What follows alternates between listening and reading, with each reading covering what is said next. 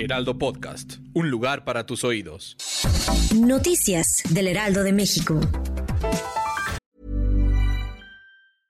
Hey, I'm Ryan Reynolds. At Mint Mobile, we like to do the opposite of what Big Wireless does. They charge you a lot, we charge you a little. So naturally, when they announced they'd be raising their prices due to inflation, we decided to deflate our prices due to not hating you. That's right. We're cutting the price of Mint Unlimited from $30 a month to just $15 a month.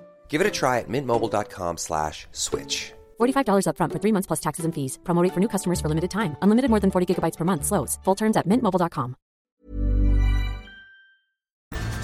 La madrugada de este 25 de enero, vecinos de la colonia San Agustín en Ecatepec trataron de linchar a un presunto delincuente. Por medio de varios videos que circulan en redes sociales, se observa cómo un joven es desgolpeado y despojado de su ropa y amarrado a un poste. El presunto delincuente preocupado les dice que él no hizo nada. Sin embargo, habitantes de la zona lo agreden e insultan. Ante esta situación, la policía intervino para averiguar el caso. El presidente Manuel López Obrador señaló que este jueves se adelantará el pago de los programas sociales, pues el gobierno federal respeta las reglas del proceso rumbo a las elecciones del 2 de junio. Recordemos que la veda electoral impide que se repartan apoyos sociales, pues se puede malinterpretar el depósito de dinero a cambio de votos.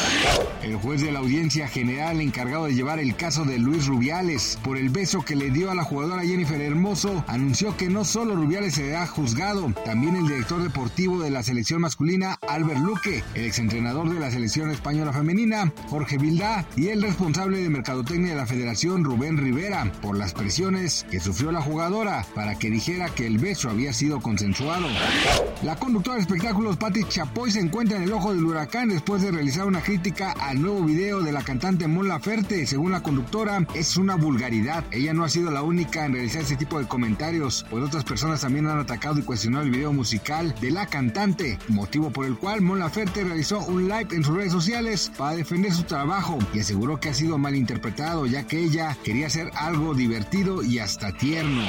Gracias por escucharnos, les informó José Alberto García. Noticias del Heraldo de México.